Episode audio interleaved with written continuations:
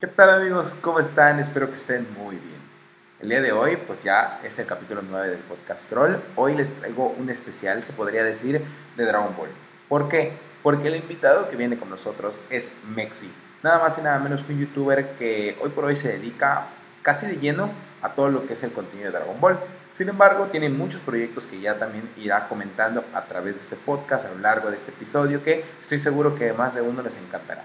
Recuerden que pueden seguir este podcast a través de cualquier plataforma de streaming que sea solo por audio, como lo es Spotify, como lo es Apple Podcast, como lo es iBox, Podimo y cualquier otra plataforma más. Créeme que ahí van a estar el podcast para que cualquiera de ustedes que no puede verlo por cualquier situación en YouTube porque se le complica, porque tiene mucha tarea, porque tiene mucho trabajo, ahora sí que se lo ponen en los audífonos, se pueden hacer su tarea y no hay ningún problema. Y no se pierden este episodio. Así que antes de terminar, Recuerden suscribirse, recuerden también dejar su mano arriba, compartirlo con sus amigos, compartirlo en cualquier red social. Yo estaré ahora sí que muy agradecido, también ya lo estoy, de todas las personas que constantemente están viéndolo, están comentando, están compartiendo, porque es la manera en la cual pues creceremos de manera más rápida. Igual, si quieren dejarme alguna sugerencia de un invitado, pues pueden hacerlo. Esta semana igual es mi cumpleaños, el 14 de octubre. Estoy pensando qué especial les traigo, porque vendría ya siendo también el episodio número 10, entonces déjenme organizar y les traeré una sorpresa que estoy seguro que quedará como anillo el dedo y que a más de uno les sorprenderá. Así que vamos con este podcast que me encantó, pero digo desde ya. Así que muchas gracias y chao, chao. ¿Qué tal, Mexi? ¿Cómo estás? Un gustazo tenerte aquí por el podcast. Qué bueno que encontramos ya un tiempo para la grabación del ya noveno capítulo, ¿eh? Muy especial, ¿eh? No, pues muchas gracias por la invitación. Yo me encuentro bastante bien, pues como viste, con algunos inconvenientes, pero con muchas ganas de estar aquí. Eh, es la primera vez que participo en un podcast. Eh, wow, qué bueno. Que me inviten así.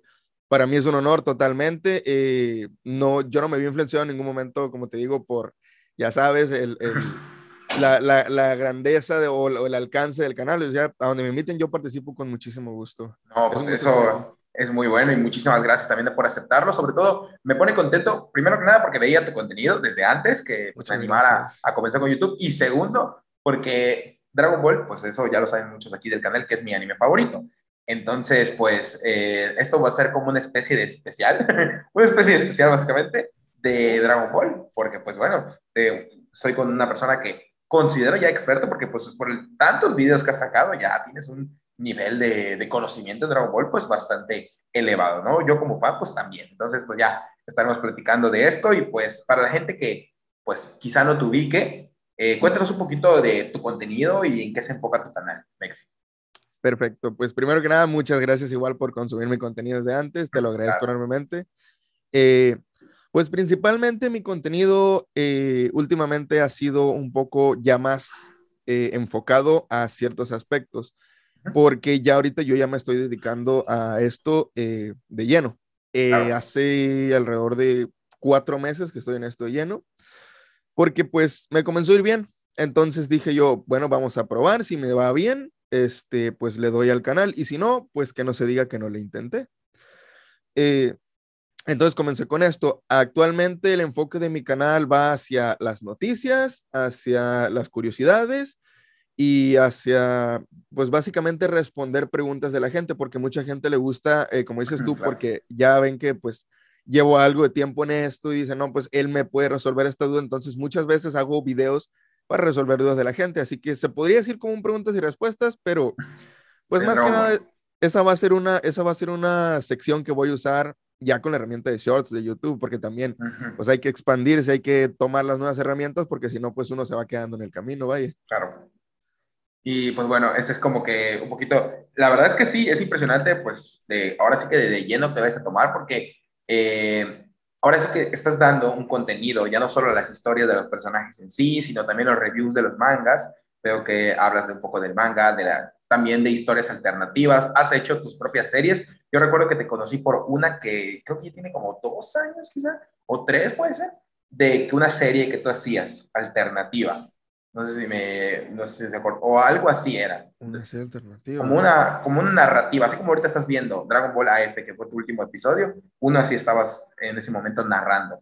una serie Oh, de, sí, sí. de Dragon Ball, como que hablabas de, no sé si era una especie de manga, una historieta que hablaba sobre, como What If de Dragon Ball. Entonces, es interesante porque ahora sí que ves todas las curiosidades desde afuera, tanto el manga como la serie, como Dragon Ball AF. Entonces, por eso yo creo que se ha ido expandiendo más tu canal porque ya más gente te va conociendo por ese contenido.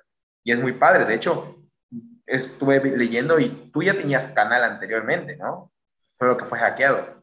No, es este, de hecho, lo logré recuperar Oh. gracias a YouTube. Eh, tengo un segundo canal que lo dediqué en su momento eh, a, a fan mangas, que eran básicamente no era narrativa, sino que pues te hacía, bueno, no sé si has visto el nuevo proyecto que tengo que se llama Animanga, Sí, que le sí, lo vi. ponemos, ah, pues lo hacíamos, pero sin darle color y sin darles voces. Mm, Entonces, ok. Pero el segundo canal prácticamente yo ya lo había usado. Dije, bueno, ya me hackearon el canal, voy a, voy a abrir otro. Afortunadamente YouTube me ayudó después de insistirles muchísimo, pero diario, hasta que me ayudaron en el lapso de un mes más o menos. Recuperé este canal totalmente muerto. O sea, nadie me quería ayudar, nadie quería este, decir, oigan, Mexi recuperó su canal con ochenta y tantos mil suscriptores, pero con 500 vistas o, o 200 por video, que pues seamos realistas, para los suscriptores que tienes no está Muy bien. poco. pues. Entonces, pues no me quedó más que, como a mí me encanta hacer esto, meterle, meterle, meterle toda la actividad que pudiera, alternándola con mi trabajo, con mi universidad en un principio. Ya pues terminé mi universidad, después con mi trabajo y, y, pues se comenzó a dar, este, comenzó a, a, a, pues comenzar a ser rentable, vaya. Ah, Entonces, claro. como te dije, vamos a intentar, aquí estamos, vamos a enfocarnos en, otros, en muchos otros proyectos, tenemos muchísimas cosas que hacer ahorita, eh, que ahí las van a poder estar viendo, por supuesto. Claro. Y, y pues son varias cositas, o sea, no, no me quiero quedar en el, en el, en, en el casetado o, o en, la, en la casilla de el youtuber de Dragon Ball que habla de Dragon Claro. Ball, sino que aporta a la comunidad principalmente con el proyecto Animanga, que ojo, te lo digo aquí, te lo digo aquí Ujú. como primicia, nos vamos a pasar también a los fan mangas, a hacerlos como Animanga de Oh, color. esta es la primicia. Bien, ¿eh? Eso es interesante, es un proyecto muy bueno, ¿eh? Muchas, Es- muchas gracias. Eh, La verdad es que yo, eh, personalmente, que soy una persona que me gusta todo ese contenido, ya lo había visto que mucha gente lo hace de manera, no como trabajo, sino a veces en, en Wattpad, en Reddit, en páginas así, y es padre que tú ya lo estés profesionalizando, porque la realidad es que ya lo estás haciendo así y que vayas a hacer un proyecto pues más grande, porque muchas personas lo van a agradecer, incluido yo, entonces y todas las personas que vayan a ver esto, vayan a seguir a Mexi y sus proyectos. Los que ya lo conocen, pues qué bueno. Y los que no, pues vayan a apoyarlo aún más porque se viene contenido bueno. La verdad es que se vienen cosas muy interesantes. Hablando un poquito de Dragon Ball, de ya con una persona como tú, me, hubiera, me gustaría hacerte una pregunta. Claro. El Torneo del Poder, pues fue la última saga, evidentemente, de Dragon Ball Super. Y pues hubo mucho disgusto, mucho descontento, porque muchas personas decían que debieron llevar otros personajes. Obviamente, la trama, mm, si llevaban a todos los personajes, iba a perder el chiste, evidentemente, y además no había tiempo. O sea, el tiempo era limitado y tenían que pensar rápido. Pero si tú tuvieras que hacer una lista de los 10 personajes que hubieras llevado, ¿a quiénes llevarías? ¿O a quiénes quitarías? Quitarías, quizá. Qué buena pregunta. Pues mira, principalmente sabemos que quitaron a Buu porque Buu iba a estar chetadísimo, o sea, los iba a curar en todo momento. Claro, y Y cosas- no lo podías destruir, era como un Magicayo. Pero pues Magicayo no tenía, no es lo mismo que un demonio, o sea, como Majin Buu, no, definitivamente. no tenía las mismas habilidades, vaya. No, claro. Pues mi lista, mira, es una muy buena pregunta. Ya me la han hecho este, y la he respondido, pero creo que he cambiado muchas veces de parecer al, al ver cómo, Evolucionan. sí, o cómo pudieron haber este, desarrollado sus habilidades algunos personajes que no necesariamente hubieran sido muy fuertes. Pero son 10, a ver, pues primeramente, pues Goku, Vegeta, Piccolo y Gohan, ahí se quedan, son, va, Ujú. llevamos cuatro. Claro. Eh, el sexto sería Majin Buu, obviamente, por si hubiera querido que lo llevaran, porque así, este, digamos que se hubiera visto más presionado Jiren al final, al enfrentarse Claro. con casi todos los del universo 7. Sí, definitivamente. Em, 17 fue una muy buena edición, porque pues vaya que tiene un buen poder. Y pues básicamente lo ganó. Si se dice legalmente, lo ganó él. Así Entonces, es. Eh, hubiera Ahí llevamos seis. llevamos seis. Hubiera preferido este, que hubieran incluido otro villano aparte de Freezer, pero mucha gente no quería eso porque vas, está ridiculizando a algún villano. Que yo jamás vi que se ridiculizara a Freezer. No, se resaltó bueno. más. Exactamente. Entonces el séptimo sería Freezer. El octavo, yo siento que podría ser Cell, igual lo podían haber revivido. Era como un Saiyajin, tenía células S, tenía de Picoro, o sea, básicamente hubiera sido un buen elemento. Y, y, quizá puedes decir, bueno, es que con las esferas, bueno, si ya estás trayendo personajes, o sea, ingéniate la Toriyama para traer a Cell. Ya sabes que te va a vender. Mm, y, me hubiera, y me hubiera gustado que hubieran conocido a Broly antes del torneo de poder. Ahí está el noveno. Y pues ya, y pues ya el décimo, este, cualquier guerrero Z no, no tengo, o sea, podría ser Krillin, pero Ten Han también sirve muy bien, entonces cualquiera de ellos ahí sería para completar los 10 guerreros. ¿No hubieras llevado 18? No, a 18 no, no hubiera llevado 18, porque si te, das, si te das cuenta, 18 fue más como eh, un apoyo para que 17 se... se... Sacara su full power te motivara, así es. Sí, sí, es que también lleva mucho tiempo sin pelear. Yo ahí tendría que llevar a Trunks. Yo siento que sí, pero el problema ahí es la línea temporal. Sí. Eh, o sea, la línea temporal, para los que no saben, se, se súper, eh, bueno, se crearon un montón de líneas temporales. Después explicó. Una de las cosas por qué no llevaron a Cell, y estuve leyendo y estuve sacando teorías de mí mismo, es porque a Toriyama le costaba mucho trabajo hacer el manga con Cell, por las manchitas y el detalle que tiene. Entonces, por eso dicen muchos que por eso no llevaron a Cell, porque un Cell en manga es dificilísimo. Seamos sinceros, el nivel de detalle y todo lo que tiene. Y es interesante la lista. Yo creo que sí hubiera podido llegar más lejos. Pero tú, ¿por qué crees que a Boo, ya que lo mencionaste, siempre lo duermen? Porque ya había pasado, pasó ya dos veces en el torneo de, de Champa, si no me equivoco, y en este dos veces que, lo duermen.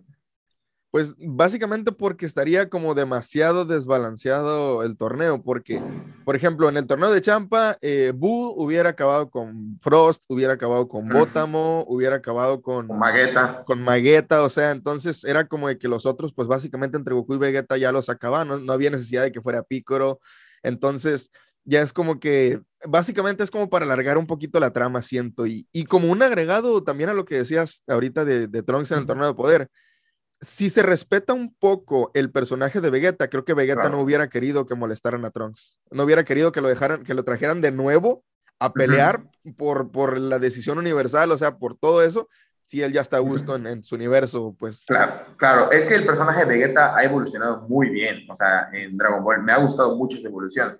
Tú si tuvieras que decir un actual, porque bueno, tú estás al día con el manga, eh, bueno, y de hecho ya va a salir el 73, si no me equivoco, ¿no? 76. 76, ándale. Eh, ¿Tú ya crees que Vegeta ya superó a Goku?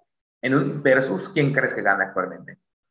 Ay, pues mira, de hecho estoy escribiendo un video sobre eso, pero no me he animado a sacarlo porque, pues vaya, no se nos ha mostrado la gran cosa del mega instinto. Como el mega instinto versus el ultra instinto, sí.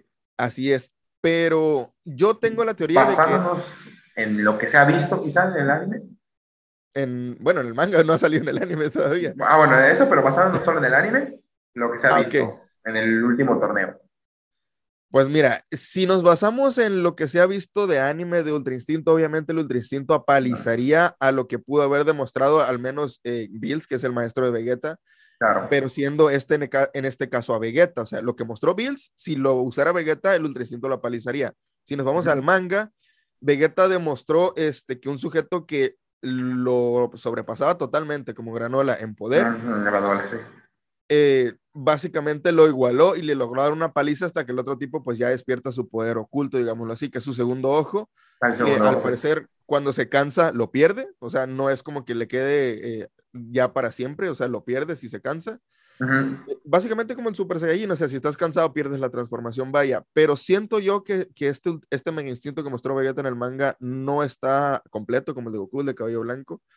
Siento que si estos dos se enfrentan, la pelea se vería más, este... ¿Para de Goku? No, se vería más decantada por la experiencia y en este caso, perdón, se vería más decantada por quien esté más acostumbrado a su doctrina y en este caso Vegeta solamente bastó con unos meses y ya accedió a una forma que se puede decir que es casi la completa. Entonces, podría, podría ser que Vegeta gane el combate por estar más arraigado a su doctrina, pero en un igual siento que Goku por ser más eficiente en lo que respecta a pelea, porque Vegeta pues vimos que recibe golpes y golpes y golpes y golpes hasta que se lo acaban.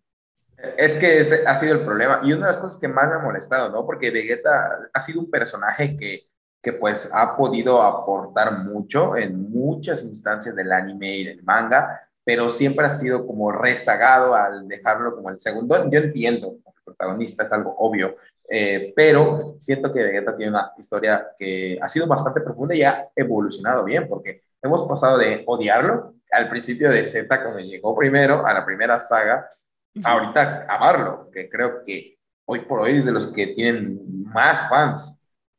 De hecho, sí. creo que es de los igual Gohan.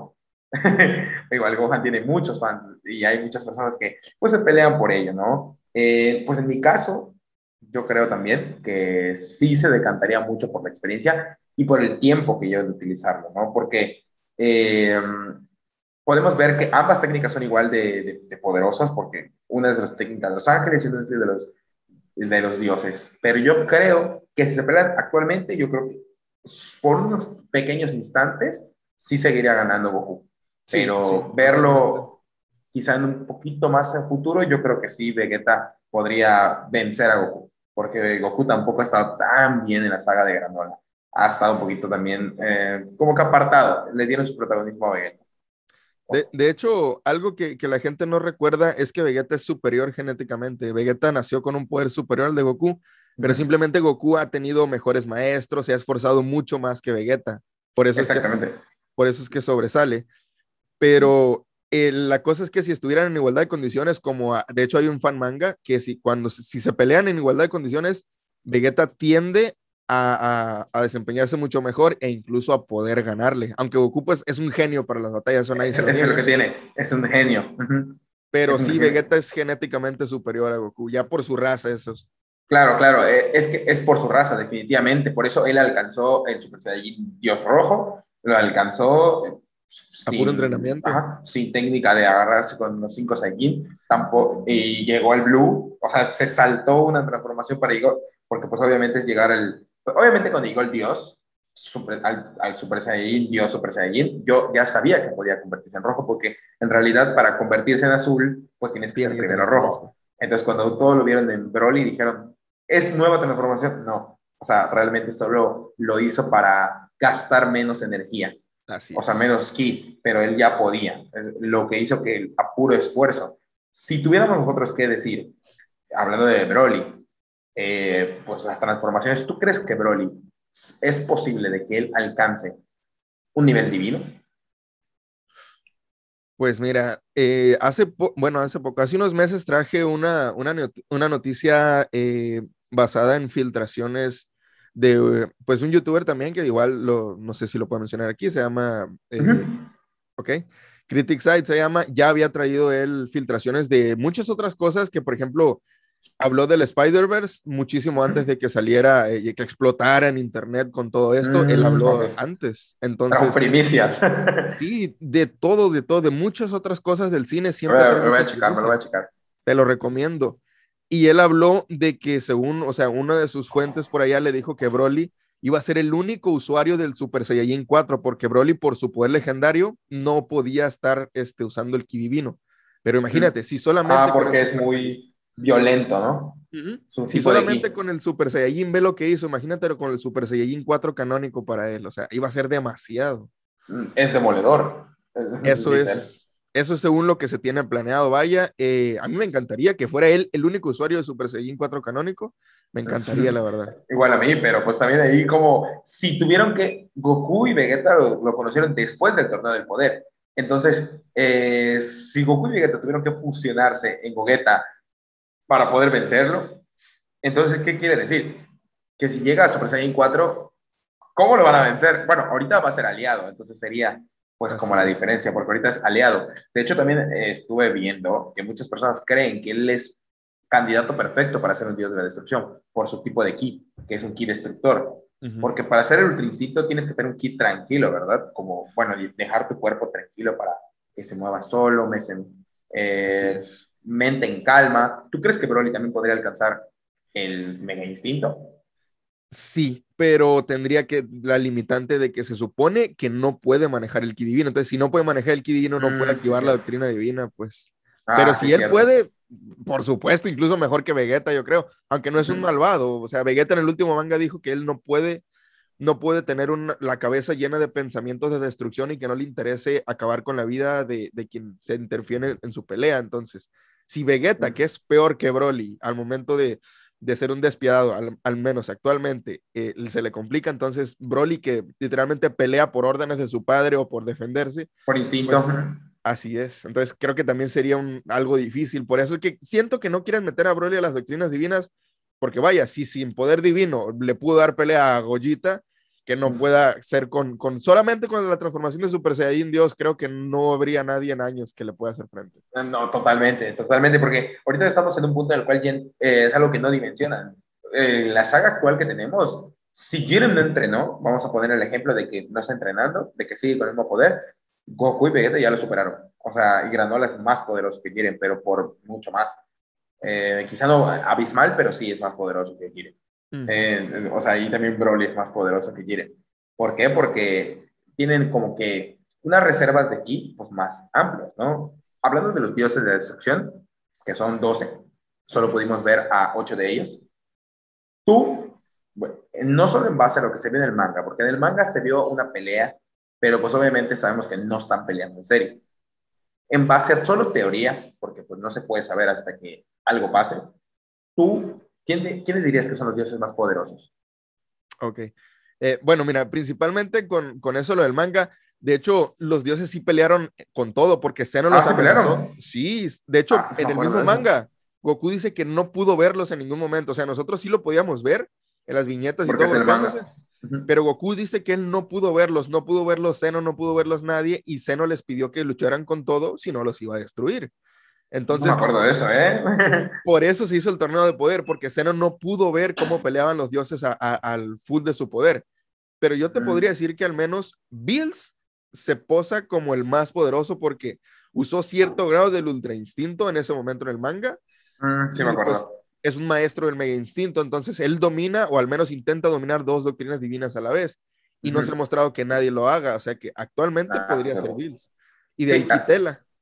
Ah, bueno, Quintela también lo, yo pensé que, porque también el que vi poderoso era eh, el del universo 1, el que parece un tío Cosa, el que tiene sus orejas, el mm, universo 1, el peludo. también estuvo dando pelea. Yo, por solo diseño y por lo que se veía en el anime y, las, y los rostros, yo creí que uno de los más poderosos iba a ser el que tiene cara de pescado. Sí, es, era el que más alardeaba, de hecho, de ser el más poderoso. Sí, pero es que algo que se ha, habido en discrepancia es que, que un planeta no pueda competir en el torneo del poder no es que sea más poderoso, sino que la tasa de mortalidad la mantienen como que cuando nace alguien débil, pues, o un planeta, lo destruyen para siempre ir manteniendo eh, un universo poderoso, vaya. Entonces no es que sea más poderoso el dios, sencillamente es que son más responsables. Sí, es más eficiente el universo, vaya. Exactamente, eh, pero entonces tú dirías que Pils, Kitela y ¿quién más dirías que? El, el, es, es que no recuerdo el nombre, pero el, el, que me dijiste tú, que, que parece el tío Cosa, o sea, que está pequeñito así. Es, siento que esos tres. Y Kitela porque soportó al final hasta que Daishinkan los para a él y a, y Ah, y a Bills. Ajá. Pero pues que es su counter, una rata. Sí, Sí, pues es su enemigo, pues básicamente. Entonces, quizá Kitela también puede maneje alguna otra doctrina que solo él conozca de su universo, porque las doctrinas eso es algo muy inexplorado. Se ha hablado de las doctrinas de, de, de los ángeles y de los dioses destructores, pero se especula que hay más. Por ejemplo, cuando se dijo también que Daishinkan pertenecía a los cinco grandes, que según había otros sujetos eh, también con habilidades poderosas. Entonces, mm, hay mucho de dónde tomar, pero no se nos ha mostrado. No, es que pues obviamente están eh, expandiendo el mundo porque pues hay algo que se sabe por todos que pues Toriyama algún día va a tener que pues perecer y porque pues la vida es así, eh, todos, pero pues cuando Toriyama se vaya, que creo que quedaría a manos de Toyotaro muchas de las cosas, eh, es una obra que se va a seguir expandiendo porque es como un Pokémon, se va a seguir expandiendo. Entonces, yo creo que hay muchos caminos por donde tomar, todavía pueden enseñar qué sucede con los otros planetas, en todo, porque no sé si recuerdas que, no sé si en, en, el manga se mencionó, no estoy seguro, pero en el anime sí, porque hace poquito volví a ver la saga del, del poder, estaba viendo con mi hermano, de que solo hay un dios que le ha podido ganar en las vencidas a Bills. ¿Tú crees que, yo pensé que era Verbo, ¿tú crees que es Kitela? según si fue Kitela, o sea, no recuerdo la verdad si se mostró en el manga, o sea, te, te digo, pues aunque me dedique a Dragon Ball no puedo tener el conocimiento claro. Puma aquí. Claro, porque se olvida. sí, pero creo que sí fue Kitela él el, el, el, el que hizo eso. Porque yo al principio pensaba que era Bermud, porque también Bermud se pintó como un dios poderoso, pero después ponerme en la pelea de, de los dioses no, no, no, era tan OP. O sea, es más muy... como un engañoso, él, más, más, como un Loki así más o menos. Es un, sí, es un, a fin de cuentas es el dios payaso, pues. Así. Lo que sí se sabe es que en Los Ángeles sí hay ángeles más poderosos que otros. Sí. Eso sí se sabe. Por ejemplo, creo que la más poderosa es la pequeñita, porque es la primera hija de Deishinkan. La que es del universo, creo que nueve, de los fuertotes. Sí, sí, es, bueno, no recuerdo si es la más poderosa, lo que sé es que sí es la más longeva ella, ella es la, uh -huh. la que tiene más años de todos. También, Vados también se sabe que es un poco más fuerte que Whis, él lo dijo de hecho. Uh -huh. Bueno, dijo, dijo Vados que la última vez que se enfrentaron era, era ella resultó ser más poderoso, uh -huh. poderosa, perdón, pero Whis le dice en ese, en ese momento que, que, eso fue hace tiempo y que ahora las cosas serían diferentes, pero pues igual no se enfrentaron, así que quedó igual en un limbo eso, o sea. Se quedó en un limbo, por eso lo que se sabe es que ella, por palabras de ella, es que ella era más poderosa, pero obviamente no sabemos, eso quizá fue hace miles de años y ahorita Whis domina muchas cosas más y, y bueno, de hecho los ángeles sigue siendo como un enigma, ¿no? Pero eso por el lado de Dragon Ball Super. Uh -huh. Ahora, viendo un poquito de Dragon Ball Z, hablando un poco de eso, tú, si tendrías que arriesgarte, porque eso es una decisión difícil, me la han hecho a mí, pero te la hago a ti, para que tengamos el mismo debate. Uf. Dragon Ball Z versus Dragon Ball Super. Eh, no vamos a hablar de nostalgia, porque la nostalgia vale, Z. Pero técnicamente, en todo, si tuviéramos que quizá debatir en, en este punto y este punto, ¿qué creerías que es mejor? ¿Dragon Ball Super o Dragon Ball Z? Vale, vale. Pues mira, es una pregunta difícil, no te lo voy a negar. O sea, me, me, me acabas de poner una situación difícil. Compartamos este problema. Pero yo eso sí nunca me guío por la nostalgia. Yo es algo que siempre le digo a mi público, no se guíen por la nostalgia. Eh, las obras son muy buenas, pero también el pasado no siempre va a ser lo mejor. A veces el, lo del presente o el futuro lo va a, a superar porque pues es una tendencia, pasa con la tecnología, pasa con muchas otras cosas. Con la sociedad. Sí, entonces siento que actualmente en historia Z sigue siendo superior porque Z pues duplica en, en longevidad, en, en, en, capítulos a lo que va de Super. O bueno, en, en anime lo duplica fácil. En manga no recuerdo si es un, si lleva más capítulos, aunque, o sea, creo que es un poco más que lo duplica en capítulos. Eh, pero si te pudiera decir que es eh, más a futuro, si yo creo que Super pueda superar a Z, sí. Con la saga actual que tenemos del manga, que nosotros sí lo estamos viendo, que es Moro, Granola y demás, pues probable que tú creas que ya lo supera. Que ya lo supera, no. Que va en el camino, sí. La verdad, no siento que lo supere de momento porque, pues básicamente, mira, eh, tenemos cosas como la saga de Cell, que la saga de Cell te muestra, o sea, cómo Goku este, formó a su hijo junto a Piccolo y muchas otras cosas que te podría decir que actualmente no lo han abordado, pero no estamos uh -huh. aquí para comparar, sino para ver en qué han mejorado cada cosa. Claro. Siento que si la saga de Granola la terminan tan bien como la están construyendo ahorita, sí puede superar a una, a una de las sagas en su momento de oro de Dragon Ball, ya sea la de Cell o algo. La eh, que sí siento, la que sí siento que ahorita no han superado pero porque fue muy bien hecha y porque era cuando Toriyama aún este, estaba, digamos, en su full power, que fue la de Freezer. ah, la de, Freezer. Freezer. La de Freezer está muy bien hecha en lo que corresponde a Dragon Ball, porque sí, claro, se le va a criticar por decir, no, es que aquí tuvo un hueco con esto, ¿qué? pero pues ah. obviamente ya sabemos cuál es la fórmula de Dragon Ball. Tiene sus errores, pero es Dragon Ball al fin y al cabo, o sea, llegó es a... Simple pero llegador. Exacto, o sea, llegó a, a, plantar su estilo, porque en los 90 se, pudo, se, se vio que se hicieron muchas obras inspiradas en Dragon Ball, incluso mangas o animes actuales están inspiradas. Como Naruto. Uh -huh. Sí. Uh -huh. Entonces, siento que Dragon Ball Super tiene todo. Tiene, tiene historia, tiene Nostalgia. animación, tiene de todo para poder superar a Z. ¿Que lo ha hecho ahorita? No, porque apenas ahorita va comenzando a mejorar, va despegando. Uh -huh. Pero puede consolidarse como una de las mejores sagas o incluso como la mejor, porque, por ejemplo, en mi opinión, Dragon Ball Super Broly es la mejor película de la franquicia actualmente. Totalmente, totalmente. Justo para ese camino iba, pero ahorita que vayamos a abordar ese camino, eh, pues ya lo hablamos, pero eh, es porque también tuvo muy buenos eh, dibujantes, animadores, como por ejemplo, no sé si sigues al dedillo algunos animadores. Algo pues, más o menos. Por ejemplo, a mí me encanta el trabajo que hace Yuya Takahashi. Es muy bueno con las es muy bueno con, las, con los sombreros. capítulos son espléndidos como, eh, de hecho, él le tocó animar la pelea de Freezer contra Goku, que es cuando estiraron eh, la bola de destrucción por Sidra.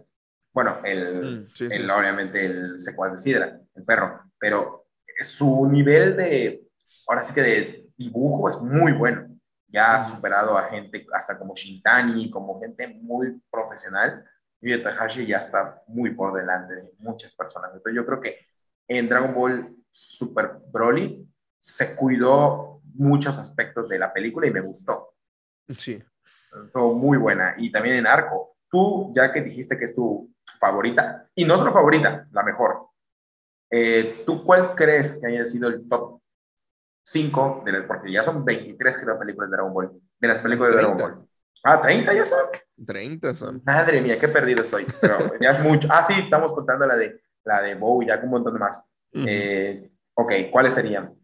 Mi top, ¿qué me dijiste? Top 5. 5 de las mejores películas de Dragon Ball. Mm, ¿Con un porqué o solamente así? ¿Con un porqué rápido o solamente Vamos a un porqué rápido, vamos por un porqué, breve. ok, pues Dragon Ball Super Broly me encantó, como dices tú, por la animación, o sea, lo hicieron muy bien. Lo único que pudiera decir yo que no hicieron tan bien sería pasar de un tipo de animación a otra. Por ejemplo, en algunas partes se ve como la animación fluida de Naoki Tate, como cuando Goku hace los tres deditos así, que se vio un poco raro. Sí.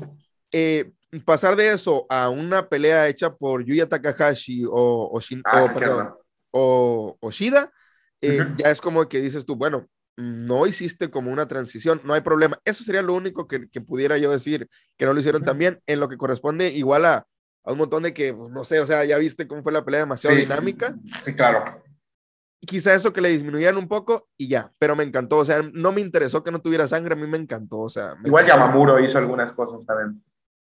Y principalmente la construcción de Broly. A mí me encantó que tenga ah, un para hacer así y que no solamente sea por escuchar a Goku llorar y ya.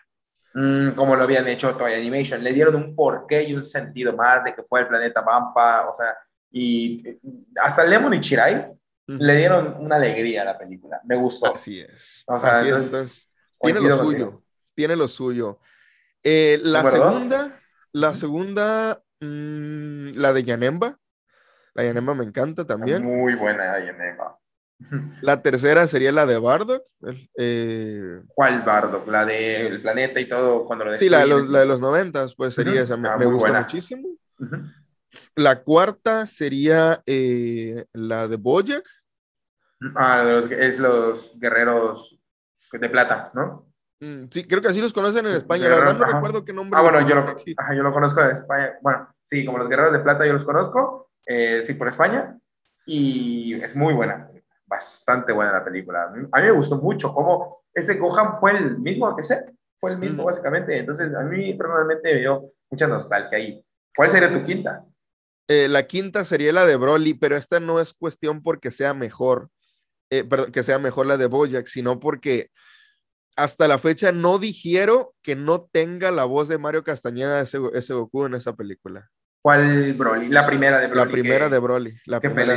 la, la energía. Ah, sí, eh, ok, ya sé cuál. Ya sé cuál. Ah, sí, es que, ah, ese es el problema. De hecho, también parece camino. Mira, te estás adelantando. Parece que sabes mi minuta de preguntas que te quiero hacer.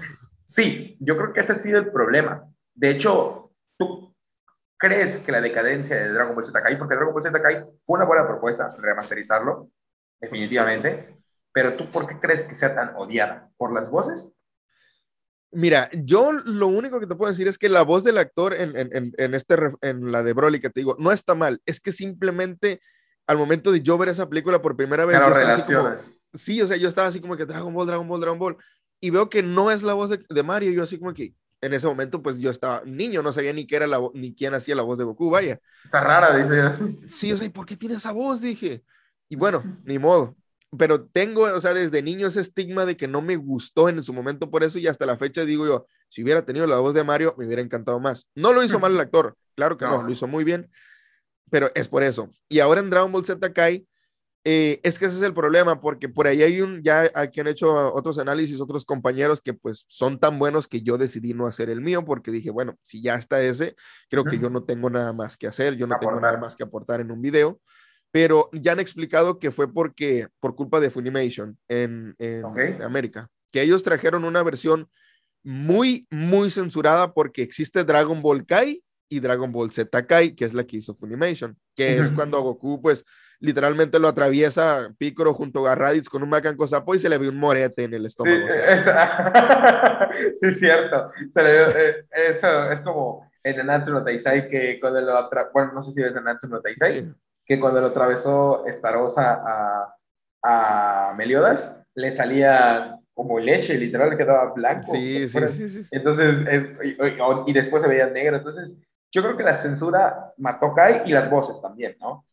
Porque, pues, en el ámbito de las voces, sabes que yo ya pues lo vi con una cierta edad, ya, ya tenía mis, creo que 14, 15 años, no recuerdo más o menos. Ya no era un peque, pues, como para quejarme de que, ay, no tiene la voz de Mario pero siento que en este caso las voces de Kai fueron muy buenas. Simplemente que era como te están presentando, te están presentando una remasterización de Dragon Ball, o sea, y te la están dando censurada, al menos no le pongas otras voces. Sí, lo hicieron muy bien todos, me encantó las voces, te puedo decir que yo no me quejo de nadie del roster, de ninguno, pero obviamente es Dragon Ball y ya te tienen acostumbrado a un tipo de voces. Entonces, si hubieran hecho las voces, como por ejemplo en Final Chapters, en, Dragon Ball Z y Final Chapters, que ya trajeron de nuevo los actores de doblaje, los, los, pues lo de los noventas, hicieron, hicieron algo muy bueno. Pero yo siento que la decadencia de Z Kai acá en Latinoamérica fue por ser la de Funimation. Si hubiera sido, eh, si hubiera sido el Kai japonés, con las voces ah. que hubieran puesto cualquiera, nadie lo hubiera odiado porque seguía siendo Dragon Ball con su sangre, con su todo, remasterizado. remasterizado, sí. Y las voces no lo hacían, nadie lo hacía mal, la verdad. Son, quedaron muy bien, entonces creo que hubiera sido un como, pues básicamente como el tropezón en la comida que le dicen, como que, que no te agrada del todo, pero que sigue estando, estando bueno, pues. Que está pasable, o es como que, bueno, lo comes porque ah, está bien, o sea, no pasa nada, como cuando llegas de, de algún lugar y ves pizza fría y pues la comes fría, ¿no? La caliente está, está, pasable. bueno, me pasa. Pues en el, en el, ámbito, más que nada, por ejemplo, a mí me gusta mucho cómo hizo el, Goku de Edson Matus. A mí me encanta, yo lo respeto muchísimo y ojalá algún día pudiera hablar con él, charlar con él, porque mucha gente sí, él dijo que recibió mucho hate en su momento. Sí. Y eso fue muy injustificado porque él no tiene la culpa. Él no es como que ha dicho, yo le voy a quitar el trabajo a Mario Castañeda. O sea, el mismo Mario dijo, pues estos tipos llegaron a ofrecernos mucho menos de lo que ganamos en los 90, pues nosotros no íbamos a hacer eso, dijo. Y es totalmente entendible, es tu trabajo y tienes que, pues tienes que hacerlo respetar, vaya. Y en el ámbito de acá, de, de, del otro elenco, pues quizá ellos, como no habían trabajado en Dragon Ball, pues no sabían qué tanto era el, el, umbral de pago, vaya, y dijeron, bueno, pues yo sí lo hago, no tengo problema. Pero yo es, es, la única queja, la, la, censura. Las voces, como te digo, no tengo problema. Todo viola. sí, yo también. No tengo problema. El factor nostalgia a mí quizá me atacó un poquito más joven. Bueno, no sé qué edad tengas, yo tengo 20. Entonces, a mí sí me tocó un poquito más joven eh, Dragon Ball Z Tenía creo que como 9 quizá, o 10. 24 tengo yo. Ah, bueno, entonces tenía como, aquí la de mi hermano, entonces yo tenía como 10, más, más, o menos, porque cuando salió Dragon Ball Z mi hermano tenía 14. Entonces, eh, sí decía de que, oye, quiero las voces originales, porque pues yo era como ya había crecido con ello, pero después fue pasando el tiempo y fui valorando el trabajo, ¿no? Porque pues lo vas entendiendo que no es algo sencillo, es como, por ejemplo, yo nunca me sumé al carro, eh, no sé si te acuerdas de, del opening que era vuela, pega y esquiva, nunca me sumé a ese carro de hatear al que cantó el opening, porque yo sí lo sentí muy desagradable, como veían posts de páginas de Facebook bastante grandes, 260 millones, 60 mil, perdón, de likes, de, de, gente siguiendo que decían, cuando te vea en la calle te voy a tirar una roca. Entonces, por una persona que solo hizo su trabajo. O sea, que cantó el opening y que fue diferente, sí, pero no es algo que pasó por una aprobación. No fue malo, y fue por algo, por una aprobación y que seguramente le dieron hasta quizá el libreto de cántalo así. Entonces, eh, yo creo que ese fue, ha sido el problema. Pero regresando al tema, ¿tú ¿quién crees que haya sido el mejor villano de Dragon Ball Z? Contemplando las películas. En trama, en todo. Pues es que yo te puedo dar, o sea, yo no siento que pueda elegir un villano eh, superior a las películas, porque las películas como las siento como otro universo, entonces no las catalogo igual. Entonces, ¿en la serie? El mejor villano para mí, este, hasta la fecha, quizá ya después cambie de opinión, no lo sé, pero hasta la fecha es Freezer. O sea, Freezer, nadie me ha movido desde, desde peque, desde mis nueve años, siempre he dicho Freezer para mí es el mejor villano porque su saga me encanta y lo maldito que fue con todos, o sea, y lo absurdamente poderoso, porque Freezer tenía un poder oculto de 120 millones y todos eran de un millón. por involuciones, obviamente. O sea, era 120, superior, 120 veces superior al más poderoso de, que, de todos que estaban ahí, que era Pícoro, creo, con un millón y algo. Entonces, cuando yo entendí eso con el nivel de poder, dije, este tipo pudo haberlos hecho papilla en cualquier momento, simplemente los quiso ver sufrir, o sea, quería ver su rostro de sufrimiento y por eso... Por eso perdió, porque también se confió. Por eso Freezer es para mí el mejor villano, porque le queda el papel de villano, o sea, le quedó ser odiable, le quedó ser un, un, tirano. Y de las películas, pues, ¿qué te puedo decir? De las películas siento que Broly, Broly es el más representativo, la verdad. Ah, es que Broly es el mejor villano, es que ¿quién le vas a poner? Boyack, pues no es tan poderoso, Cooler, pues tampoco, o sea, bueno, aunque debo decir que Metal Cooler, en las, que yo recuerdo que cuando estaba chico, eh, cuando vi un montón de Coolers, yo, oh, ¿qué van a hacer ahora los héroes?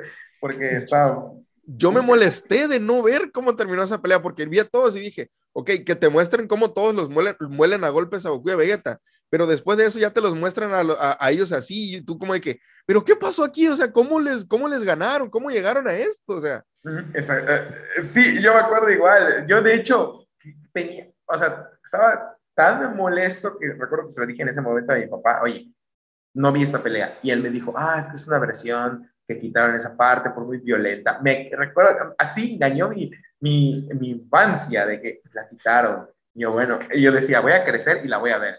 Y ahorita dije, no, pues no, me engañaron. Yo, también me creí ese rumor, a mí nadie me lo dijo, o sea, yo, yo por ahí investigué, o sea, de que Goku y Vegeta contra el montón de coolers o así, y no lo encontraba, y, pero veía muchos videos de gente difundiendo falsa información, claro, que decían que estaba censurada, que porque los habían molido a golpes, y yo, pero ¿cómo los habían molido si cuando ya aparecen en la nave están transformados, incluso en Super Saiyajin, y no parecen estar molidos a golpes, o sea, y eso fue lo que... ya. me gustó.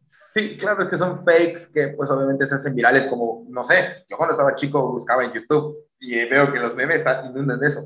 Todas las transformaciones de Goku, y te salió Goku Saiyajin 20 con la canción de Linkin Park de In the End, ¿no?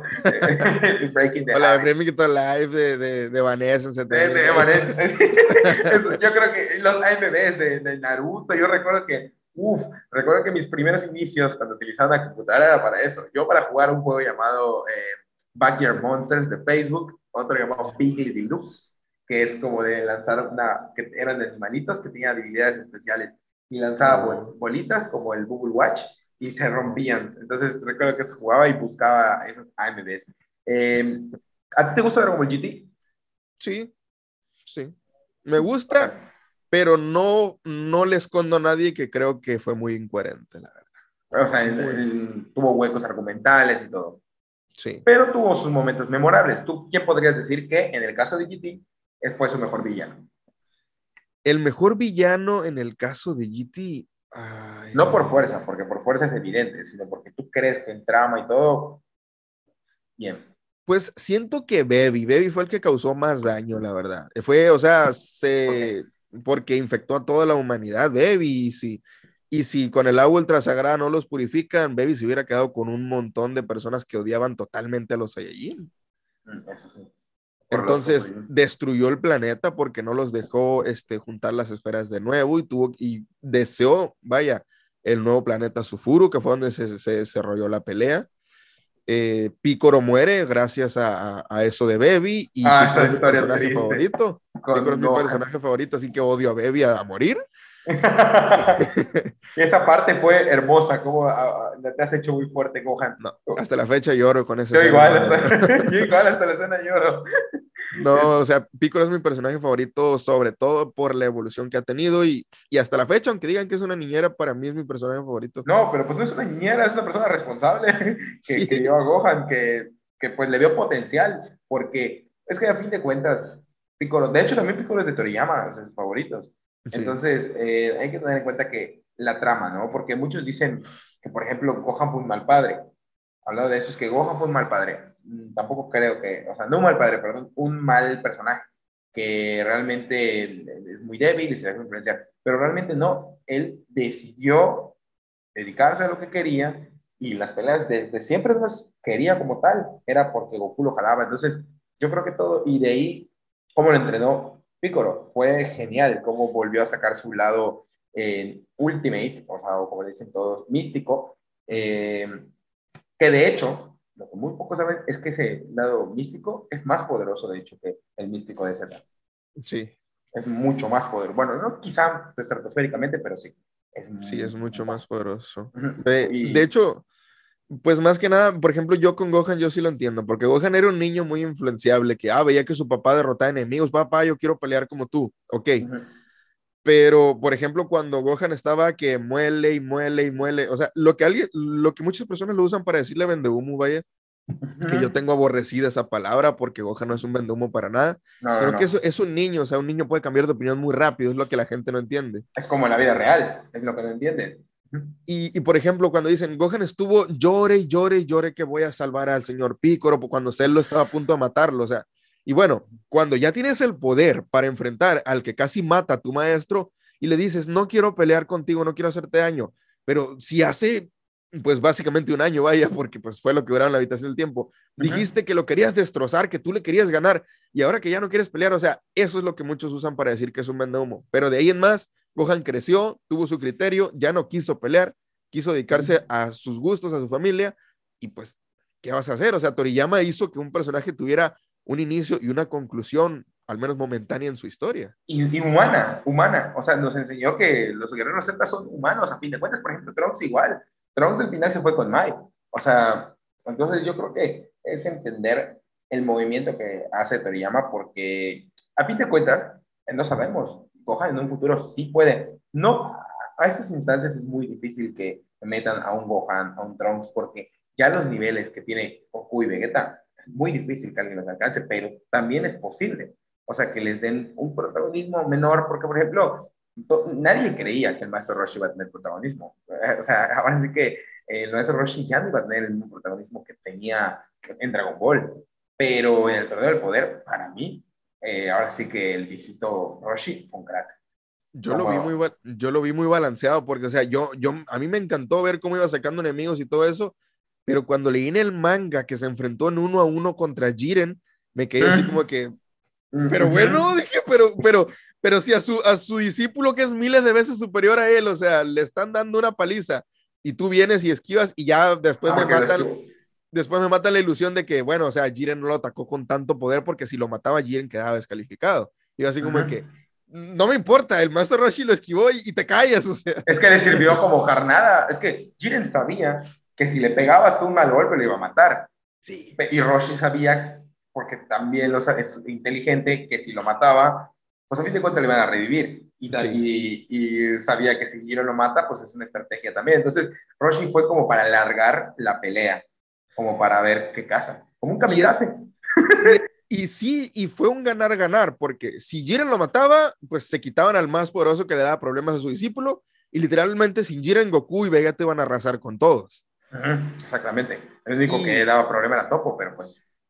Y, o sea, y si Jiren lo sacaba, el maestro Roshi ya dejó Goku con la enseñanza que justo que después de que, de que Jiren pues, lo deja fuera de combate, Goku ya activa el Ultra Instinto señal en ese momento, la, por primera vez, o sea, gracias al maestro Roshi. Entonces fue un ganar-ganar esa intervención que fue muy buena y aunque él hubiera sido de los más débiles del equipo del universo 7, literalmente hizo que el más poderoso detonara su, su as bajo la manga, que básicamente fue una gran ayuda.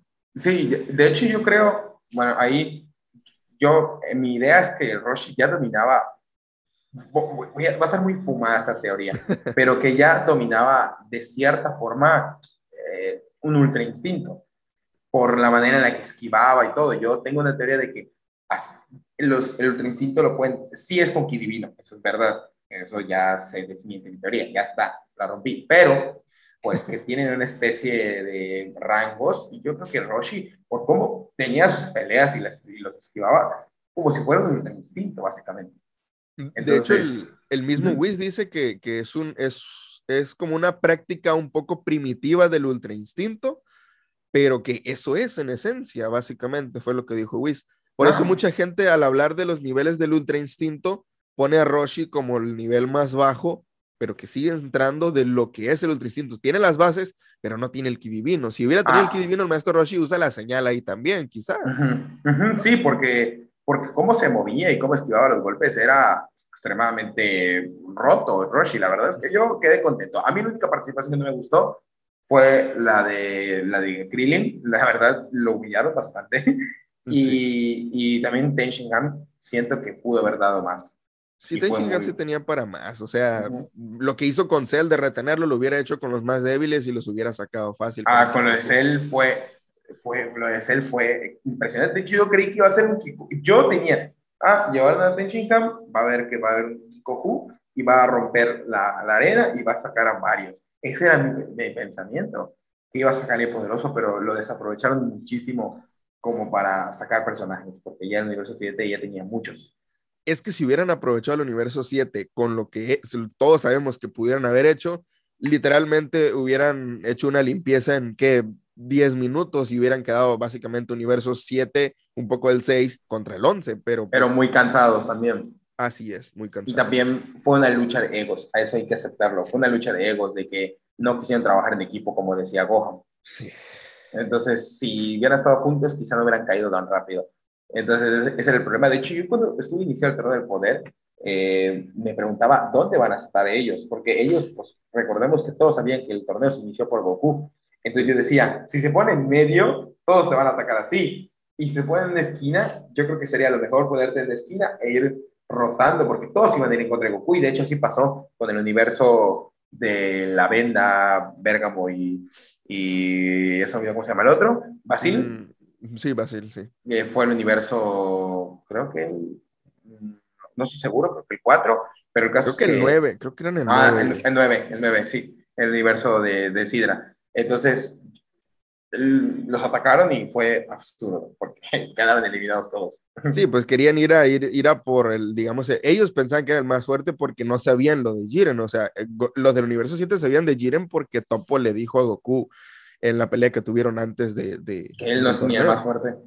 Exactamente. Pero, por ejemplo, una edición que me gustó muchísimo en el anime, que creo que no le hicieron en el manga, fue que al momento de que Jiren y Goku se comienzan a enfrentar, todos se paran y comienzan a verlos. O sea, porque mm. sabían que en ese momento se decidía quién iba a ser el rival a vencer en ese momento. Y eso me encantó. En el manga, ¿no? En el manga ellos se estaban dando en la cara mientras los otros también se estaban dando en la cara, pero en el anime todos pararon a ver la pelea de ah, Sí, porque es como aquí el que gane es el rival a vencer, básicamente. sí, y, de hecho, a mí el personaje que me gustó mucho también era Dispo. Dispo, o sea, porque muchos dicen, pero sin Gohan, Dispo era ser muy difícil que lo venza. Estaba, lo, lo infravaloraban mucho a Dispo, la verdad. y, es que Dispo también lo iban a sacar por hit. Y también Hit, siento que la pelea me encantó que tuvo Hit con Jiren, pero me acuerdo, estuvo lleno en internet de teorías de que Hit estaba bajo la plataforma. ¿Te acuerdas? De que no, hermano, ahí. Tengo, tengo este, un dato curioso de eso. Por ejemplo, yo, yo no podía aceptar, o sea, de que, de que Hit este, en ese momento lo sacaran así de fácil. Porque, yo tampoco lo quería aceptar, fue muy absurdo. ya ves que, o sea, sí, o sea, Jiren manda a volar a Goku, que le dice que son interesantes, bla, bla, bla, bla, y lo manda a volar. Y dentro de ese humo, sin voltearlo a ver, Jiren lo para a Hit. O sea, está así y, lo para con la mano así sin voltearlo a ver y dice, oh, asesino del universo 6. Y yo así como de que, ¿por qué? O sea, y se comienzan a agarrar y bla, bla, bla. Y ya lo tenía para tirarlo, este, este Hit y no, Jiren se suelta y lo tira y lo que tú quieras. Y dije, no, este tipo debe tener un clon aquí sí o sí, así como le hizo Goku. O sea, no, es súper estratega, no puede ser eliminado así. Yo saqué un video explicando del por qué. Del por qué, del por qué Hit pudiera estar ahí. El video en ese momento yo tenía como 4000 suscriptores más o menos. Eh, el video llegó a más de 180 mil vistas en menos de dos días. Ah, un, buen número. Y de hecho la miniatura la puedes encontrar actualmente. Si buscas clon de Hit, encuentras la miniatura de mi canal, ¿cómo se llamaba anteriormente? Se llamaba Mexisayan. Este, y es, es, una miniatura, o sea, tiene un como escudito de un Vegeta Super Saiyajin Blue. Y dice, es un clon y es una, una, una, una flecha roja apuntándole a un hit así con resplandor como cuando se hace clon. Y o sea, mucha gente lo usa que para burlarse que el clon de hit, bla, bla, bla. Pero lo que nadie sabe es que yo fui el video. Ay, vi cuál es. La vi en memes y todo, porque lo utilizan hasta para memes. Ya, ya vi cuál. Ah, oye, pues. Y ese video, pues yo hace mucho yo lo borré, no por la absurdez de eso, sino porque llegó un momento en el que como usaba Loquendo, este, ah. YouTube no te dejaba monetizar. No te deja Lo tuve que borrar. Y lo que... Ah, por eso Jesus TV también empezó a hablar con su voz. Sí. Y de hecho, el primer video que llegó al millón de mi canal lo tuve que borrar también por eso. Y era el video de donde yo explicaba por qué el Ultra Instinto, o sea, cuando recién salió el Ultra Instinto del, del señal con el cabello negro, yo explicaba que esa no iba a ser la forma final del Ultra Instinto, que iba a tener el cabello plateado porque iba ligado a sus ojos, porque todas las transformaciones allí tienen el, el color de sus ojos. Bueno, resulta ser cierta teoría. O al menos las divinas. Llegó a un millón de vistas en una semana ese video. Yo no me lo podía creer. Y, y después lo tuve que borrar por, porque usaba lo que me dolió muchísimo, pero afortunadamente volvimos a llegar a otro video de un millón en el canal, así que... Eh, es, es una historia que ya te entiendo cómo fue, porque yo teniendo 16 subs, llegó un video de un millón. Entonces, ¿En serio? Sí, sí, sí, mi historia en YouTube es un poco graciosa, y tú que pues eres youtuber te la voy a contar. Eh, yo, inicié en YouTube, yo inicié en YouTube en el 2018, ¿vale? Inicié en el 2018. Eh, yo desde que tenía 15 años trabajo en una empresa que sigo trabajando hasta ahorita, que he hablado con mi jefe, eh, que por, crezco a millones y millones, nunca me voy a desligar de esa empresa, ya sea trabajando un día, una hora o de alguna otra forma, siempre voy a seguir trabajando porque me lo dio todo. Entonces yo eh, desde siempre pues había, me había gustado el anime, pero no tenía pues amigos como tal para hablar de anime porque yo pues tengo 20, pero yo desde 15 trabajo con gente no, no vieja de edad, pero mayor, como de 20 y tantos, 30 a lo mucho. Entonces no tenía quizá un amigo de mi edad que pues, le interesara el anime, porque a todos les interesaba la tecnología. No lo sufría, pero pues me adaptaba a ellos. Entonces, platicando con mi jefe que sí le gusta eh, Dragon Ball, solo que pues no tiene tiempo, me dijo, oye, ¿por qué no te haces un video en Jing, que era una aplicación de, de computadora? ¿Por qué no te haces un video en Jing? Y sacas, porque yo le decía a todos los animadores que había de Dragon Ball, todos los animadores, todos los dibujantes, por eso los conozco, y, muestras un frame de cada trabajo de uno de ellos y explicas todo. Él me dio su idea y lo haces rápido, le pones tu voz y listo. Y de ahí, pues, yo eh, no me busqué enfocar en Dragon Ball porque ya había muchos youtubers. Entonces me creé un canal y me enfoqué en Nanato no Taisai. En ese momento era nuevo. Entonces mi primer video es, la historia de los 10 mandamientos. De hecho, está subido en este canal. Eh, y tenía 16 suscriptores. De los suscriptores que se me suscribían por comentar en un video de dar una review de mucho texto, pues la gente le gustaba y se suscribía. Y tenía 16 suscriptores. Y no le dije a nadie de mi familia, de mis amigos, más que a mi hermano, que es mi compañero de aventuras, y a mi madre, eh, mira, ahorita, subí video. Y lo vieron tres visitas y ya está. Y yo me acosté, de ese momento yo lo hice en una computadora humilde que tenía, que me había dado el trabajo, eh, me lo había dado el trabajo, pero no me habían dado la una pro. ¿Por qué? Porque en ese momento estaba un poco castigado porque no quería ir a la escuela. no quería ir a la escuela. Entonces me dieron una, una, una, limitada. Una limitada, pues para que yo vaya a la escuela, pues, porque yo no quería. Entonces yo lo hice con esa limitada que pues estaba un poco lenta y todo, pero era mi, mi, educación que me estaban dando pues para que aprenda que tengo que ir a la escuela. Y pues bueno, hice mi video en el calor porque yo me metí en un cuarto porque no tenía nada, eh, pues ahora sí que listo pues para grabar, entonces me metí en un cuarto con calor pues para que no, en uno de los lejos que tengo ahí y bueno, grabé. Agarré mi canal, lo cerré porque aunque ustedes me vean muy eh, expresivo y que no tengo pena, hasta en mi círculo de amigos, pues así soy, pero en realidad sí soy muy, muy, muy, muy eh, introvertido, aunque sea extrovertido con mis amigos. Si, si, tú me ves en la calle, es la persona más extrovertida, porque soy un payasito en la calle, porque me gusta hablar, me gusta hacer reír a las personas, pero soy introvertido. Yo lo siento, pero tengo que ser así. Entonces, subí el video, me salí de mi canal y no lo mencioné, pero mi hermano sí. ¿Qué pasa? Que eso fue un viernes. Llego un día lunes del trabajo, saliendo de la, de la prepa, porque es en el 2018, y estoy subiendo las escaleras de, de, la oficina donde trabajo, o sea, porque yo trabajo en el equipo de marketing, y estaba subiendo, que es donde estaba el departamento en ese momento.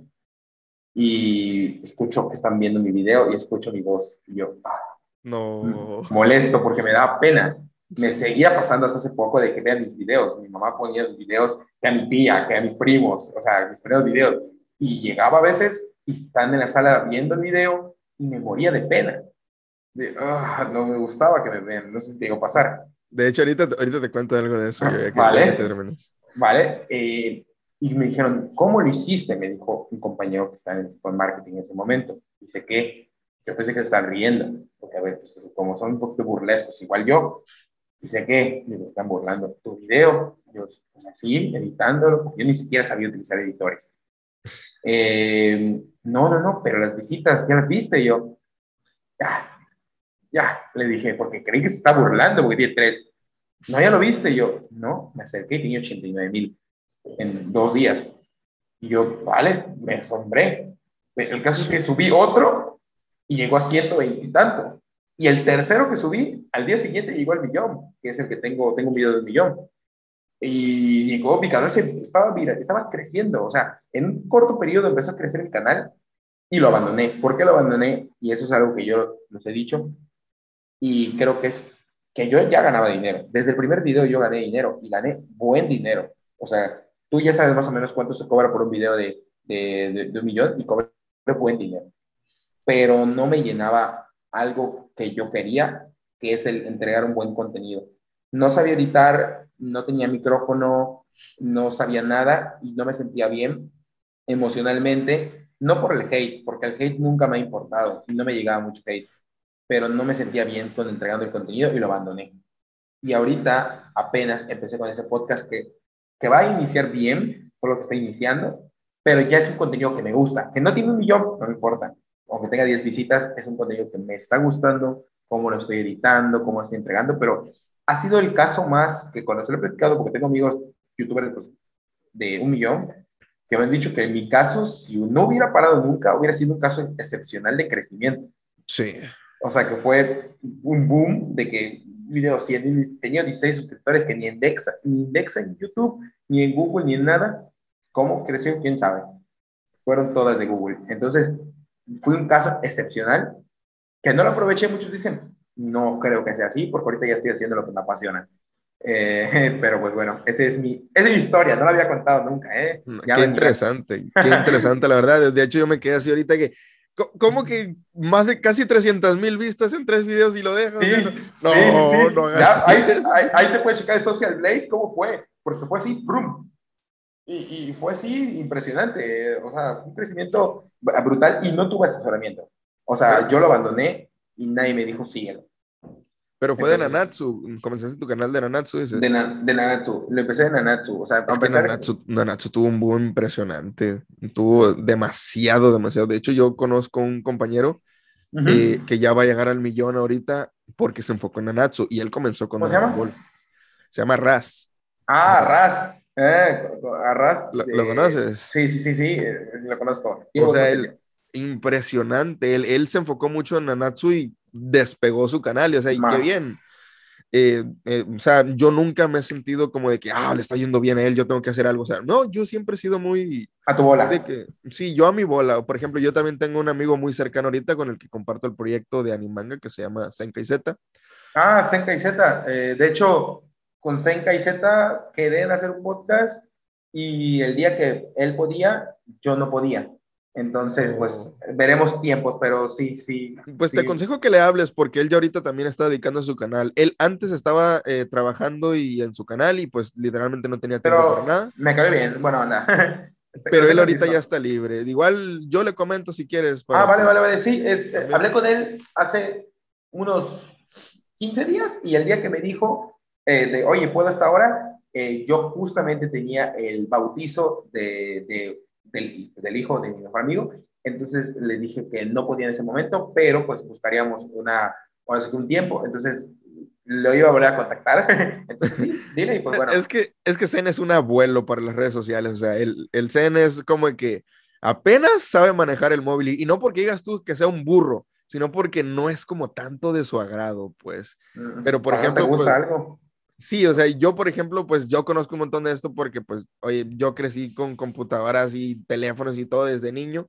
Estudié la carrera de ingeniería en sistemas, la terminé y todo. Entonces, yo conozco muchísimo esto de herramientas acá en YouTube y todo. Por ejemplo, el canal, eh, pues ya para pasar a lo que te dije que te quería comentar. Sí, cuéntalo, cuéntalo, cuéntalo. Eh, mi canal yo lo comencé principalmente por gusto, por yo no iba de que, sí, yo no iba, por ejemplo, como mucha gente lo hace y se desanima de que, oh, están ganando un montón los youtubers, yo, yo ahorita me voy a meter y voy a hacer mi canal. Y o sea, no, no hagas eso, porque vas a estar quizá un año con 40 vistas por video, y o sea, y, vas a decir, y los millones, o sea, y los billetes, como el típico meme. ¿Y los billetes? ¿Qué billetes? no hay, amigo, no hay, pero, o sea, yo comencé por eso porque, eh, como yo pues, conocía mucho Dragon Ball, mis amigos era como que me decían, oye, ¿por qué pasó? Sí, mi canal, ¿por qué pasó tal cosa? Y yo, ah, mira, es que lo que pasa es que en este momento, quizá, no sé, eh, por ejemplo, ¿Cómo es que Goku llegaba al Super Saiyan 3? El video que ahorita tengo un millón explicando mi teoría de por qué este Goku tiene el cabello largo y todo eso así, llegó un millón. En aquel momento yo lo expliqué y, pues te estoy hablando hace más de cinco años, creo. Y la teoría hasta hace un año la traje al canal y a la gente le encantó, llegó un millón de vistas y pues yo sigue encantado. Eh, pero por explicaciones como esas me dijo un, un amigo, este, eh, no sé si se acuerde él, pero yo lo tengo muy presente él porque tiene una memoria de, de, un señor de 70 años. se llama Arnoldo, igual le voy a pasar este podcast por si lo gusta, por si gusta verlo. Él, consume mucho mi contenido, aunque ah, pues, él tiene su trabajo y todo, pero se da su tiempo, pues, igual porque le gusta mucho lo que hago. Eh, pero me dijo, a ver, estás, una, estás hablando mucho, ¿por qué no te haces algo tú para que, o sea, para que... Compartas tu opinión. Sí, o sea, ¿por qué no lo haces? Y yo así como de que, como un canal de YouTube, y, y él, oh, sí, ¿verdad? Te podrías hacer un youtubero, dijo él. Y yo, no, youtuber, le dije. Era, mira, sí le sabes, güey, sí le sabes, güey. le sabe, compa. Puede ser, le dije, ¿sabes qué? Y así me quedé, ya como los dos, tres meses, este, ya le comento, oye, güey, sí me hice el canal y que, y que eso, y, ah, pues chido, me dijo. En ese momento, pues, mis dos, tres subs nomás y unos cuantos compas ahí. Mi hermano, este, fue mi, creo que él sí fue mi primer sub. Mi hermano es fue el único que supo en su momento que yo me iba a hacer un canal. Como te digo, así como dices tú, mi hermano, compañero de aventuras, igual el mío, un soporte increíble. Mi hermano seis años menor que yo, pero este, él ahorita, por ejemplo, él ahorita, por ejemplo, trabaja con Senka y Z, su editor. Yo se lo recomendé y yo lo enseñé a editar a mi hermano y todo eso. Eh, y pues él tiene, él tiene su, su, su, bola, su rollo, sus trabajos, sus cositas por acá, mientras está estudiando la carrera de diseño no. Qué, qué, padre. Ah, diseño, qué padre. ¿eh? Entonces, bueno, yo le comenté a mi hermano, hice mi canal, bla, bla, bla, comencé eh, y principalmente yo no quería que le dijeran a nadie. ¿Por qué me vas a decir tú? No era por la vergüenza, sino porque pues de donde yo vengo, pues se podría decir que es una villa, muchos le pueden decir un rancho, lo que tú quieras. Entonces era como de que pues no iban a saber qué era eso y es como de que deja de hacer esas tonterías para ponte a hacer otra cosa. De provecho. mis padres no son así, pero sí iban a hacer como que, mm, y si mejor te pones esa otra cosita, no sé, o sea, no me iban a decir, déjate esas tonterías, pero sí como que, creo que mejor ponte a hacer otra cosa. No que te desmotive, pues. Yo lo, yo lo mantuve en secreto, o sea, hasta la fecha ninguno de mis dos padres saben que yo hago esto. Eh, quizá en algún momento les diga, no lo sé, eh, pero no lo saben, no porque diga yo que no quiere que sepan, sino porque apenas ellos van entendiendo este mundo de YouTube, apenas van comprendiéndolo y es como de que, si no lo comprenden y yo, ¿sabes que Yo me dedico a esto, es como que, no, hijo, vas a hacer esto, o sea, de que, ¿por qué? ¿Por qué no haces otra cosa? En el momento que ellos ya comprendan qué es esto, yo ya les digo, ¿sabes qué? Yo llevo seis años ya dedicándome a esto. Este, actualmente me, me va bien, la verdad. No te voy a decir que, que, que, que no sé. Que todos son barcos y. Sí. Sí, claro. Pero me va muy bien, me va mucho mejor que en el trabajo que tenía antes de dedicarme a esto. Entonces, yo le decía, por ejemplo, primero le dije a mi hermano, le dije, no le vayas a decir a nadie. Él le tiene muchas mucha confianza a mis padres, pero yo le pedí, por favor, que no le dijera a nadie. Después le dije a un par de primos, igual, no le digan a nadie. Y ahorita te puedo decir que personas cercanas a mí, a las que yo les he dicho, son unas 10 o 12 personas. ¡Wow! ¡Qué limitado! sí. Y otras, por ejemplo, yo no sabía y, y por ejemplo, un, amigo que es vocalista de una banda de, de rock que va comenzando, eh, que se llama Asgard igual, eh, hicieron ellos, y de hecho, una, una facción de esa banda hizo un soundtrack exclusivo para el proyecto de Animanga de, de mi canal. Ah, bueno, pues aquí, recomiéndalos. bueno, los chicos de Asgard igual se llaman Final Boss, la facción de ellos también, hacen covers de videojuegos y de anime también. Eh, pero el, el, vocalista de la banda que se llama Asgard, que es como tipo mago de Oz, su, su género, así. Eh, él, o sea, él, estaba hablando con otras personas y le dice, no, mi, mi compa, dice, porque él es, de Culiacán, mi compa el Mexi dice, le da una arrastrada a eso, se le ha tenido millones de vistas y que, y porque vio que unas personas este, se la daban de que, oh, soy youtuber, y que tenían como alrededor de 10 mil seguidores, pero eran de los típicos que soy youtuber, este, déjame comer gratis en tu restaurante y te lo promociono. O sea, mm, es horrible eso. El, ese tipo de personas, pues dijo, ese güey, ¿qué? O sea, mi compa el Mexi maneja un montón de vistas. Y yo, que no le estoy diciendo a nadie que tengo canal porque o sea, es mi familia. O sea, él es, él es hijo de un tío político que se le dice aquí en México. Pues, o sea, entonces, que, que, no le digas a nadie. Yo, ah, pues es que no sabía, discúlpame. Pues no les voy a decir que eres tú, me dice. Pero sí les dijiste que era yo, ¿verdad? Sí, pero se les va a olvidar. En algún momento me van a volver a preguntar y les voy a decir que no eres tú, me dice. Y yo así como que, ah, bueno, le dije. Pero, o sea, yo me doy cuenta que hay muchas personas que sí están orgullosas de lo que yo hago. Yo sé que mis padres también lo van a estar en algún momento que entiendan qué es.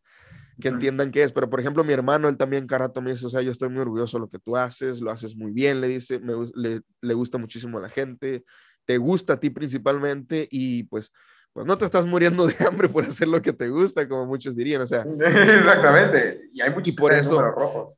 Por eso es que yo, el, el, consejo que yo siempre doy a mucha gente que me pregunta es, no comiences a hacer esto por ganar dinero. Si en algún momento puedes ganar dinero, adelante, pero comiénzalo a hacer por gusto, por tu hobby, porque si comienzas a querer ganar dinero full desde el inicio, pues te me vas a morir de hambre antes de llegar a, a unas cifras pues, altas. Pues. Claro, es, es es que creo que vivir de esto es posible, pero se sabe. Pero no hay que hacerlo nunca por, por ese estilo, ¿no? Yo, por ejemplo, eh, hago esto y no es porque diga, oh, quiero ganar dinero, no. Yo lo hago primero que nada por pasión. Y ya después el dinero se viene, padre, porque últimamente es un trabajo, lo que también le ha costado mucha gente entender que esto es un trabajo como todo. Y pues estuvo muy interesante tu historia, ¿eh? Está muy interesante igual. ¿eh? Es, ¿Ya lo habías contado antes?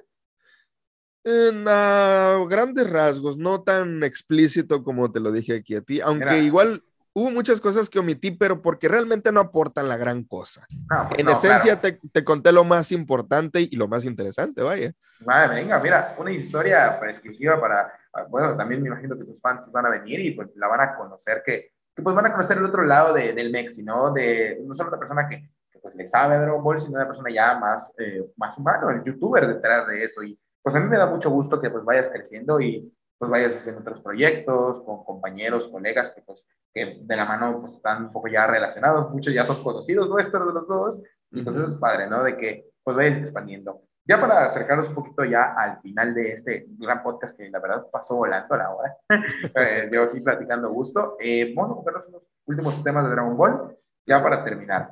Eh, esta es una teoría que muchos fans les pareció un hueco argumental y soy uno de los que sí también les parece. ¿Te acuerdas? No sé si te acuerdas muy bien de que cuando Vegeta se sacrificó, una de las razones de por qué lloraron tantas personas eh, en la saga de Majin no fue porque se sacrificó, o sea, pues también es triste, sino porque se supone que él no iba a revivir porque murió en la saga de Freezer. Ah, ¿Por qué revivió? Ok. Eh, bueno, pues principalmente eh, el que haya muerto es que no lo podían revivir con las esferas de la Tierra. Pero mira, sí, Pero con eso, es, apenas que lo volviera a investigar, te podía dar una respuesta 100% certera. Igual va a haber mucha gente que va a venir de mi canal que en caso de que me equivoque, pues me van a corregir aquí con todo gusto. Eh, porque yo siempre les digo, si yo me equivoco en algo, o sea, díganmelo. No, no vengas a decirme, eres un esto y esto y aquello. no, es sino que, oye, Mexi, lógica.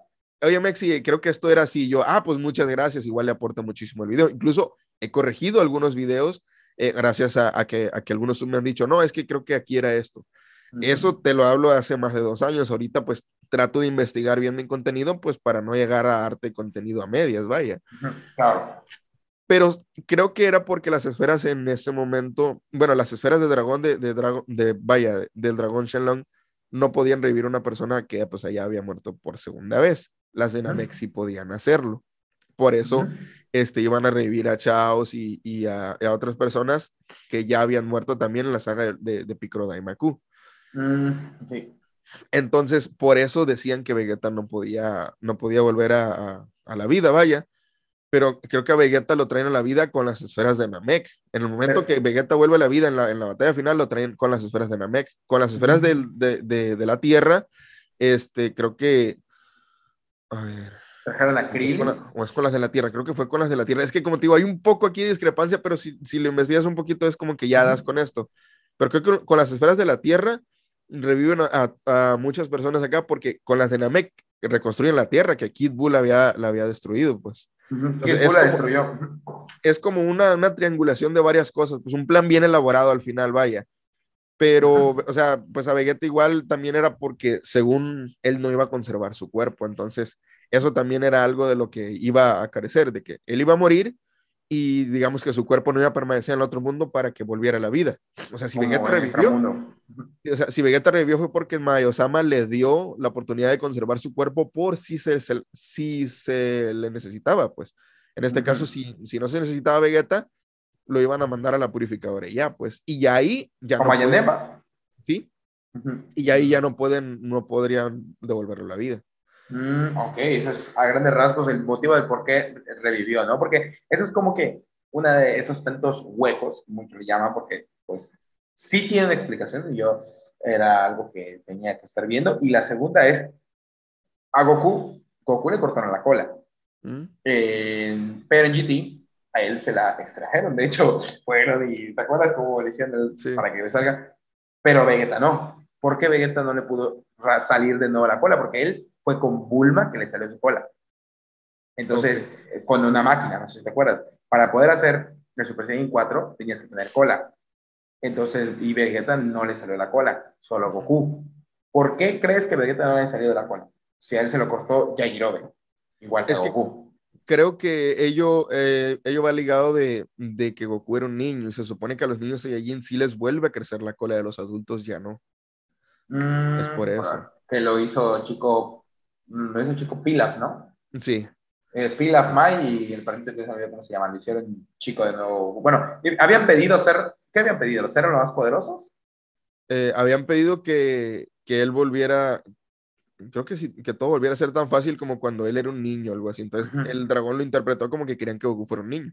Mm, ah, pues sí, porque antes ellos le hacían cosas a Goku, ¿verdad? O sea, sí, pues eran enemigos, pues, o sea, ellos tenían, digamos, poder en, Dragon Ball clásico, ellos tenían poder, porque Pilaf tenía un castillo y varias cosas más, pues. Sí, oye, Pilaf, sí, sí, sí, de hecho Mai era mala, de lo que, que, que, no sabe, pero bueno, que muchos no saben porque no vieron Dragon Ball, pero Mai también era una villana. Entonces, eh, pues bueno, eh, eso es algo interesante y pues, y una más, ¿te gusta Naruto? Sí, claro que sí. ¿Esto vas al día con el, con el anime? Eh, bueno, Naruto ya lo terminé totalmente, anime y manga. bueno, Boruto, más bien. Ándale, Boruto. Mm, pues sí sé lo que ha pasado ah, últimamente. lo que pasó hoy. Ah, bueno, bueno. El capítulo, no, el capítulo de hoy no me lo digas, por favor. No, no, no, no, ok, pensé que lo habías visto, por eso te había dicho, ¿ya lo viste? Pero, o sea, ya leí el manga, o sea, sí sé que, que, que Kurama estira la pata, o sea. Ah, bueno, sí, porque, y, y también sabe lo de Sasuke, ¿no? Sí, que pierde, el, Rey Supremo. Sí, es que muy triste. Para ya terminar, eh, Nexi, ya diste tu consejo. Eh, acostumbro a los invitados a pedirle sus cinco animes que recomienden ver a la audiencia. ¿cuáles son tus cinco animes que recomienda el buen Mexi? Bueno, Dragon Ball, vamos a dejarlo excluido porque Dragon Ball es como que. es el lugar número uno. Sí, y, también conmigo. Entonces, si tenemos que quitar Dragon Ball, ¿cuáles serían los cinco que recomiendas? Vale, eh, pues anime o manga o solamente anime. Anime y manga, cualquiera de los dos. Es que, pues, el, eh, bueno, vamos a irnos, vamos a enfocarnos a anime mejor, para que igual sea, hay mucha gente a la que prefiere ya la cosa animada, entonces, pues principalmente he de aclarar que yo solamente consumo anime shonen, o sea, yo no consumo anime de otro tipo. Eh, no porque diga que me parece malo, sino porque, no sé, estoy acostumbrado. Porque te gusta este estilo. Sí, claro, es como hay gente que le gustan las películas solo de, acción. Así es. Eh, pues en primera instancia, Naruto. Naruto recomendado totalmente. Eh, a ver, creo que no estoy escuchando. ¿Me escuchas? Sí, sí, sí. Aunque ah, es que sentí como si hubiera apagado el micrófono aquí. Es que, bueno, total. Ya. Eh, Naruto, Naruto sería el principal que, que, recomendaría. Naruto me encantó, lo que viene siendo la saga Shippuden, el primer Naruto, todo me ha encantado muchísimo. Eh, Boruto, Boruto también lo recomendaría dentro de la misma casilla de Naruto, aunque mucha gente dice que Boruto es inferior, bla, bla, bla. Denle la, oportunidad a Boruto, denle la oportunidad a Boruto y les va a gustar, la verdad. Sí, yo lo veo y, bueno, eh, estuve peleado, pero estuvo bueno. bueno. Eh, después de Naruto, les diría que hay un, hay un anime que me gusta muchísimo que se llama Kenichi, el, el ah. discípulo más fuerte. Sí, Kenichi. Kenichi me gusta muchísimo. Eh, Yoyos, Yoyos. Ah, Yoyos Bizarre Adventures, buenísimo. No he, visto he visto hasta, hasta, hasta que acaban con, con, Dio, vaya, o sea, que, acaban, que acaban con la saga de Dio. Hasta ahí he visto, pero los otros no los he visto por falta de tiempo y porque al principio como que no me agradaba del todo la saga de Yosuke. Ajá.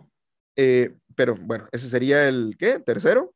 Naruto, después Kenichi, después eh, Yoyos. Eh, Yoyos Bizarre ajá. Eh, ¿Qué otro? ¿Qué otro, qué otro, qué otro? El cuarto sería... Ay, es que no tengo una lista tan presente, pero es que aparte no, no he visto un gran repertorio. O sea, te puedo decir que a lo mejor, bueno, Baki, Baki es, ah, es muy bueno, Baki es muy bueno también. Eh, eh, es muy bueno. Baki, para cerrar con un quinto, eh, algún otro anime del estilo de. ¿Manda? broche de oro, con broche de oro, el 5. el quinto sería. A ver, es que no me puedo decidir. es, que, es que siento que dejaría muchos, muchos fuera. Es lo difícil. Mm. bueno, voy a poner a Nanatsu en el quinto. A Nanatsu, ok, Nanatsu no Nanatsu, de hecho, fue como nos inicié en este canal, entonces entiendo el motivo, ¿no? También te gustó mucho, de hecho. Aunque me gustaría dejar. Oh, tremendo. De hecho, tengo, tengo, tengo un amigo que él tiene tatuado aquí en su brazo, pero a Meliodas con Elizabeth en los brazos, así. Ah, padre. Esta parte de aquí, así está, está muy bueno. Pero sí, en el quinto me gustaría como sea, porque siento que no debería dejarlo fuera, pero me gustaría incluir ahí a Jujutsu Kaisen ahí junto. Ah, y, ah también. sí. Todos los que ya dijiste, a excepción de que Nietzsche no me ha terminado, pero los demás, todos los he visto y son muy buenas, ¿eh? Muy buena recomendación. Por favor, chicos, si tienen ganas de ver ven esos que acaba de recomendar Mex, son muy buenos. Totalmente recomendados. Son buenísimos y pues Mexi, muchísimas gracias por eh, ahora sí que asistir a este podcast. La verdad es que estoy muy contento de, que podamos haber coincidido ya en tiempo, ya veníamos hablándolo para que lo sepan desde, desde septiembre hasta que ahorita ya se pudo concretar y pues para mí fue un honor y pues espero que en los siguientes proyectos que voy a hacer, el podcast va a tener otras variaciones, ya de manera personal pues te iré contando, entonces poder seguir aquí contando con tu participación, eh, todos vayan a seguir su proyecto de manga, yo personalmente lo haré, te lo digo desde ya, y pues bueno, muchísimas gracias, es un capítulo interesante y muy bueno. Yo encantado, hermano, de la invitación. Muchas gracias. Como te dije, para mí es un honor. Es el primer podcast en el que participo.